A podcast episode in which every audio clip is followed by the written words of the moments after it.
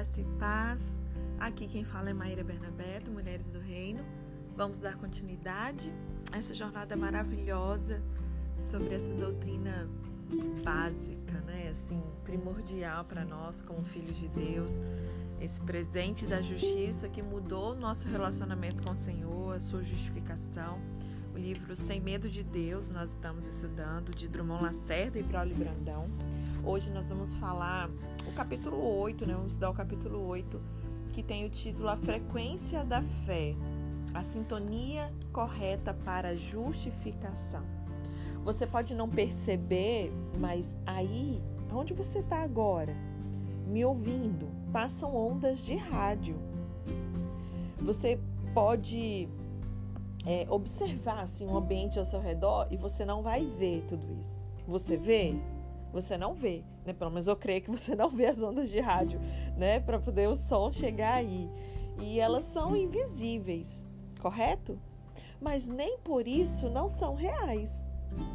Afinal de contas, não são seus olhos que determinam o que é realidade e o que não é.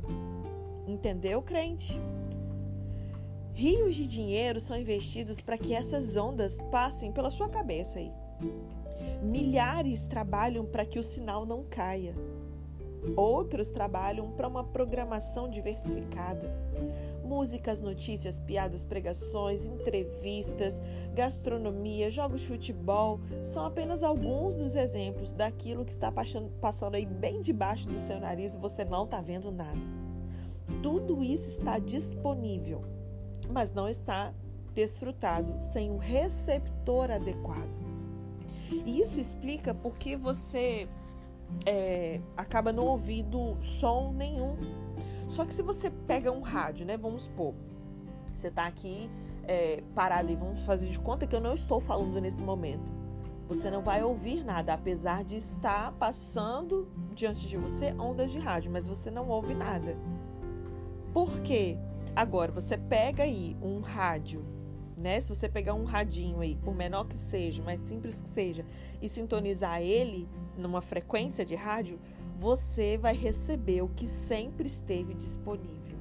Fica ligado, esse estudo de hoje não dá para vocês ouvirem assim, desapercebidos não, tá? Na verdade, todo o estudo, mas hoje eu sinto assim, chaves muito específicas. Sabe, insights que o Senhor vai te trazer assim uma clareza como até hoje você não viu. Amém? Quem crê vai receber aí.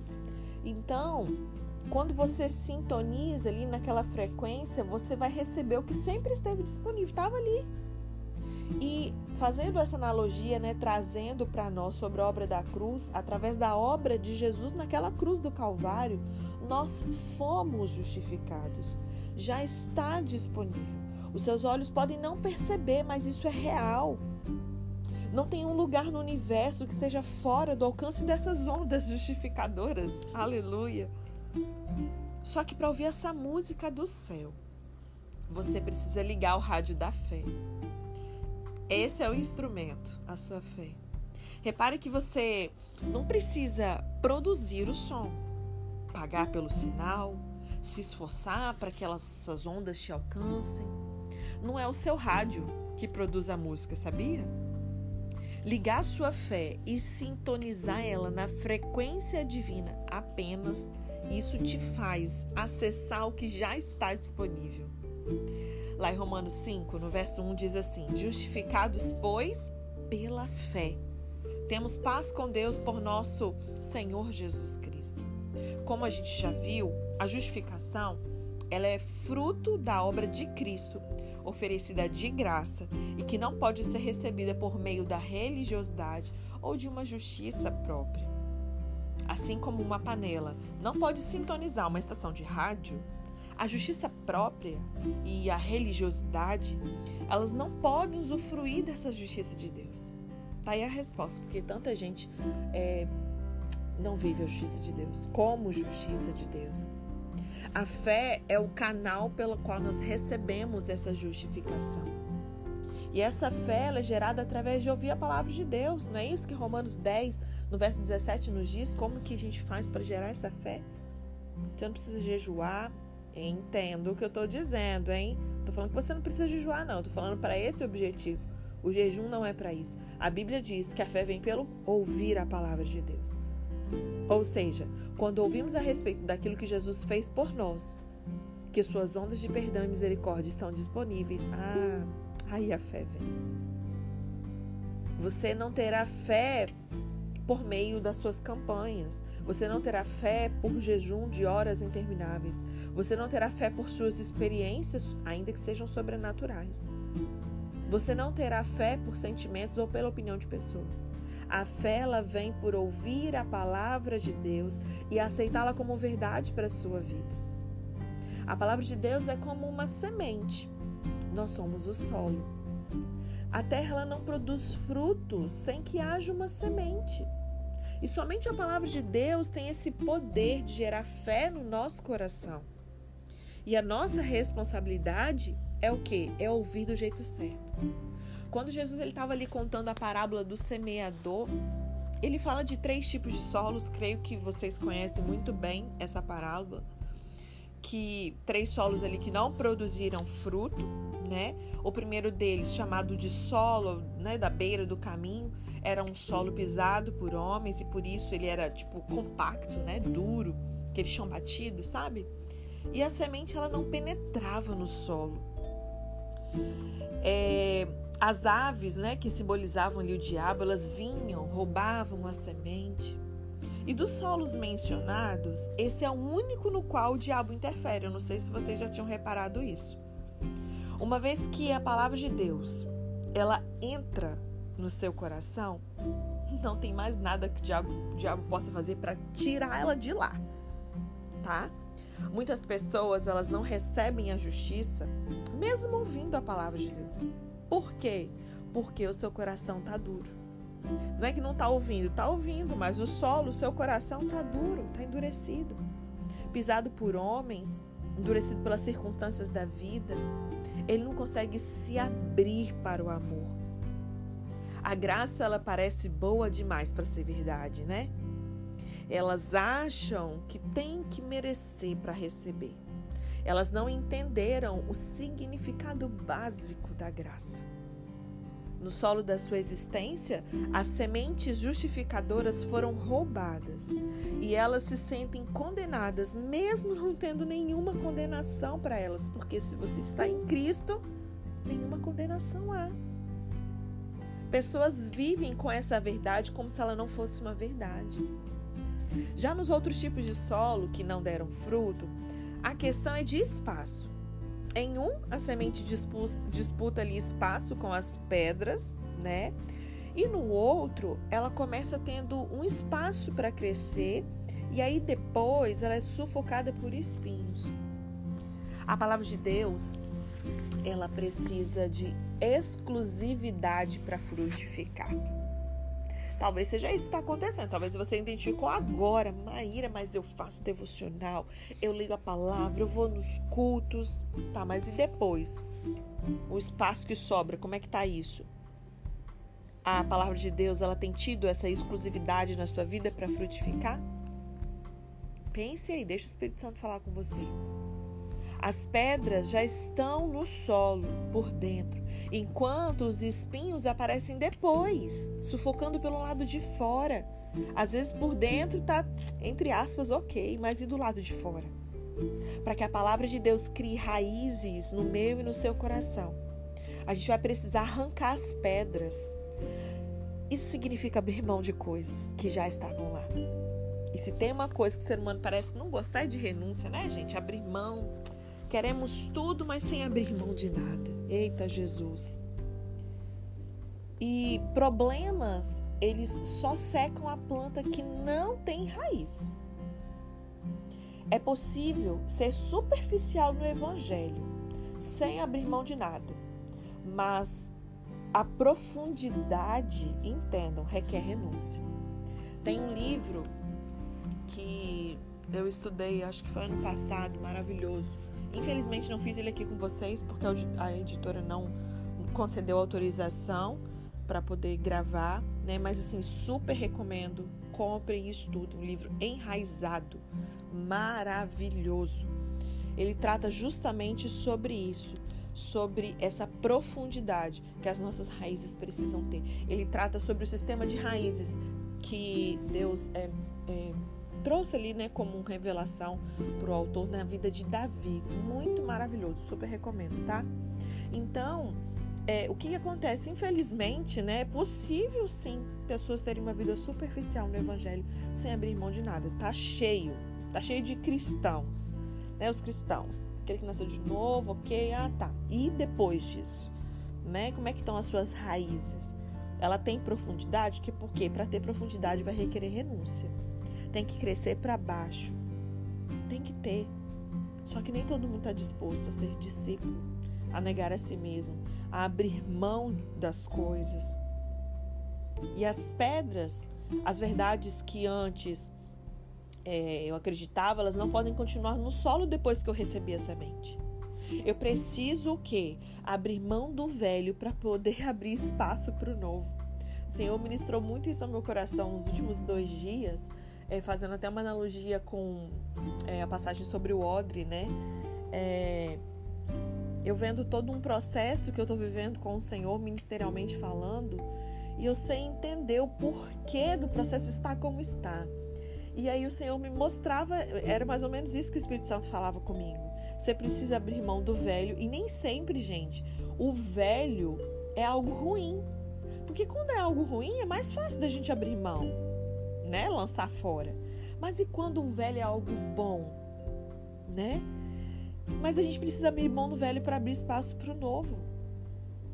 E o, o odre, se ele não for novo ali, ele não vai suportar o vinho novo que vai ser derramado. E vai se perder tanto o vinho quanto o odre.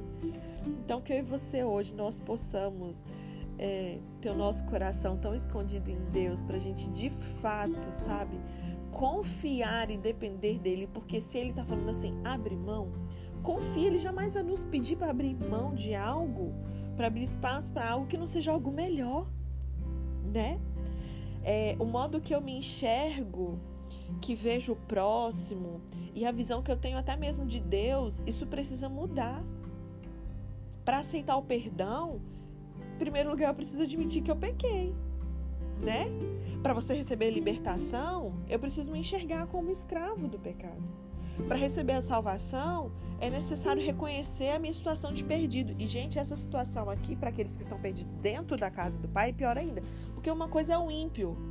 O ímpio está lá na escuridão, não conhece Jesus, ok. Ele reconhecer essa situação dele de perdido é muito mais fácil do que nós, como religiosos.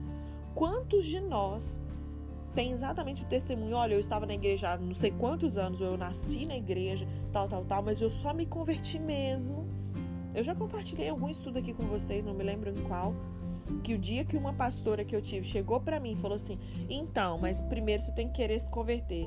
Eu tinha mais de década de, de igreja, eu falei: como assim eu tenho que me converter? Já me converti, coitada de mim. Sabe, de nada inocente.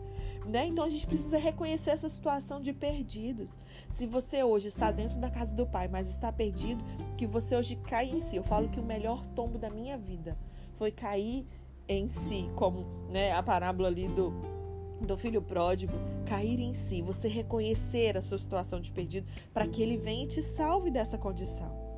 É necessário que a fé em Jesus me faça ver assim como eu estou, para que ele possa produzir essa justificação. Porque tem gente que é tão justo que não precisa da justificação de Jesus, né, gente? Vocês conhecem alguém assim? Não precisa se identificar não. A justiça, ela cria raízes no solo do nosso coração à medida que a gente percebe o quanto ele é santo, amoroso, gracioso e o quanto nós somos o oposto disso. Essa natureza pecaminosa que nós tínhamos, né? E aí, quando a semente de justificação ela está em nós, simplesmente a gente crê que foi justificado. Você pode não sentir, Maíra, mas eu não sinto. Não, não tem a ver com sentir. Se você ainda pensa assim, então, deixa eu te explicar. Você não vive pelo que você sente, né? Você não precisa se sentir justo, mas você é, ponto final, pelo sangue de Jesus. Fé não tem a ver com sentimento. Fé é uma convicção de fatos que não vemos. Lembram de Hebreus 11, no verso 1? E essa palavra fatos, né, quando o escritor aos Hebreus ele escreve ali no original no grego, é pragma, é aquilo que foi feito, é uma obra, é um fato consumado. Então, fé é acreditar em um fato consumado. Jesus ele já morreu e já ressuscitou por cada um de nós. E a sua morte não é algo que um dia vai acontecer, é algo que já está consumado, já aconteceu. Isso é passado. E passado, segundo o português, significa uma ação que já foi concluída. Posso ouvir um glória a Deus, um aleluia? A sua justificação já foi concluída, homem do reino, mulher do reino. O seu perdão já foi consumado. Não carrega esse fardo de culpa, não. O que Deus espera agora é que você creia no que ele já fez. É para isso que eu tô aqui para te falar. Creia naquilo que ele já fez. E isso vai mudar a sua vida que você não tem noção, nos mínimos detalhes, de maneira radical. Da mesma forma, com a mesma convicção que você precisou para admitir que você era pecador, para receber essa justiça, agora você precisa afirmar que é justo pela obra de Jesus. Você precisa andar em cima dessa verdade. Ou você é santo ou não é, ou você é justo ou não é. Somos tentados pelos nossos erros a acreditar que somos pecadores irrecuperáveis. Sabe? Andamos assim de uma forma indigna, debaixo de culpa e de medo. Usamos um texto fora do contexto para poder embasar algo totalmente antibíblico anticristão de que não, todos fomos destituídos da glória de Deus. Termina de ler os versos seguintes. Olha o contexto como todo do que, que o apóstolo Paulo estava falando aí aos romanos. Isso era antes. Era a situação que o homem ficou após a queda de Adão, mas após é, a toda obra do último Adão, isso mudou. Aleluia. Andar assim né, debaixo de culpa, de pecado, é você acreditar em você mesmo. Não tem a ver com você mesmo, não, lindeza. Não é que você é super maravilhoso e maravilhosa, não. Tem a ver com aquilo que ele fez. O Evangelho é uma chamada para nós acreditarmos na obra de Cristo por nós.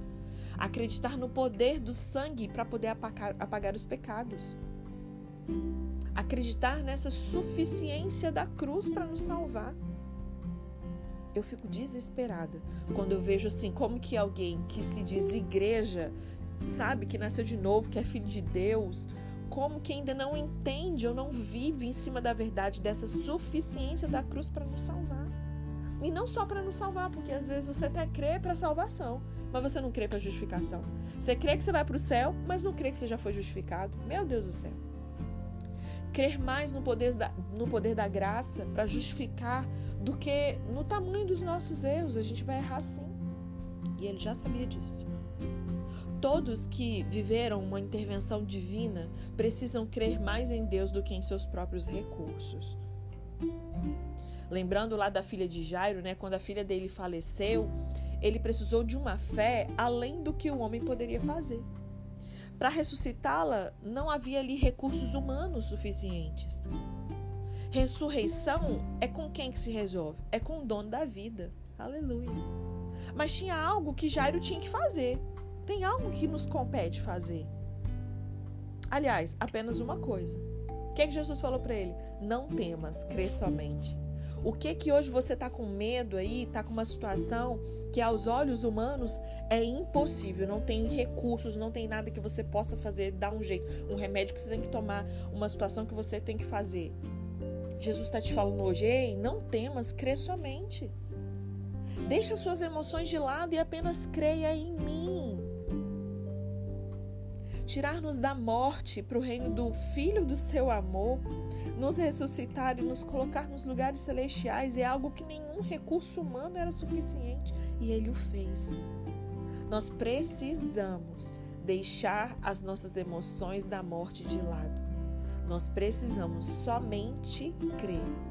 Com relação à fé, eu queria recomendar o estudo de um outro livro, onde, em nome de Jesus, eu pretendo sonho estudar ele com vocês não consigo contato com essa editora de jeito nenhum. Meu Deus do céu!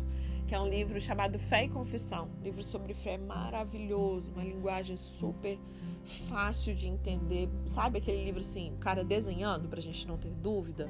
de Charles Capes, um livro maravilhoso. Se alguém quiser se antecipar e ler, fique à vontade, não vai se arrepender, né? A fé. Essa fé, nós precisamos somente crer. Não permita que o seu choro atrapalhe a sua fé. Não quer dizer que você não possa chorar. Não quer dizer que você não possa se entristecer. Não quer dizer que o medo não venha bater a porta. Não tem problema, vai vir. Nós somos limitados sim. Né? E o nosso inimigo está ali, ó, para nos pressionar de todos os lados. O problema é como nós reagimos a isso. O quanto nós permitimos que, ao invés das nossas lágrimas regar a nossa semente, o nosso choro atrapalhe a nossa fé. Amém? Não deixe também que traumas do passado digam o quanto você é amado.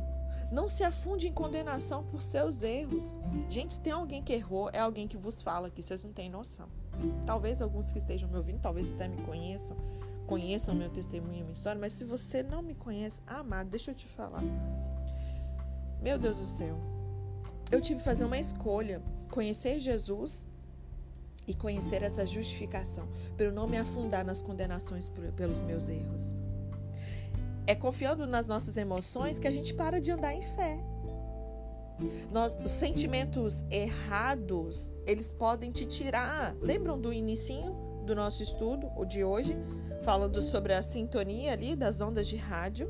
Pois é, os nossos sentimentos errados, eles podem nos tirar dessa sintonia da fé, dessa frequência justificadora. A fé, como nós dissemos, é a receptora da justiça. Só que nós não podemos ter fé na fé. Em outras palavras, o que, que eu quero dizer? Nós não podemos acreditar que a fé em si mesma tem o poder de justificar. Deus justifica o que crê não pelo valor da crença, mas pelo valor daquele em que se crê. Entendeu? É o fato da fé estar em Jesus que nos salva. Não é porque você tem que ter uma fé super poderosa, não. É o fato dessa sua fé estar em Jesus. Se fôssemos é, atribuir valor à fé por si só, nós poderíamos colocá-las em duendes, ídolos, pirâmides e assim seríamos salvos. O poder da nossa fé é, está em quem nós cremos. Se nos concentrarmos em nossa crença, a gente pode fraquejar na nossa fé. Deus ele não nos mandou olhar para nossa fé. O que, que o autor aos Hebreus nos diz lá em Hebreus 12, no verso 2? Ele fala para a gente olhar para o nosso autor e consumador da nossa fé. Quem é? É Jesus. Pare de olhar então para a sua fé e contemple em quem ela está. Deus é o Todo-Poderoso, o Criador do universo, é amoroso, fiel. Colocar sua fé em quem Deus é, olha a importância de conhecer o caráter e os atributos de Deus. Esse é o segredo para que essa fé seja o canal para receber de Deus a justificação. O tamanho e a qualidade do rádio não são um fator determinante, contanto que ele esteja devidamente sintonizado nessa estação certa. As ondas de rádio estão passando sobre a sua cabeça agora mesmo. Que você escolha né, essa frequência da fé, independente das circunstâncias que estejam gritando aí ao seu redor. Amém? Pratique a palavra. Qual é o monte, né? É, Marcos nos diz que nós temos que dizer algo para os nossos montes. Vamos tirar os montes da nossa frente. Qual é o monte que está precisando ouvir a sua voz? Porque tudo ao nosso redor fala. A sua conta bancária te fala algo, o diagnóstico médico te fala algo, as circunstâncias de uma maneira geral, das várias situações que você pode estar vivendo, te falar algo. E o que que essas situações que têm te pressionado e te empurrado para longe do centro da vontade de Deus têm te dito? E qual resposta você tem dado? A minha oração é que hoje você escolha ouvir e sintonizar o seu espírito com essa frequência da fé, não da sua própria fé, mas em quem você tem fé, em quem que você de fato sabe assim, não da boca para fora, mas com todo entendimento e, e assim, uau, eu sei em quem tenho crido, eu sei em quem tenho crido. Amém? Deus te abençoe e até amanhã.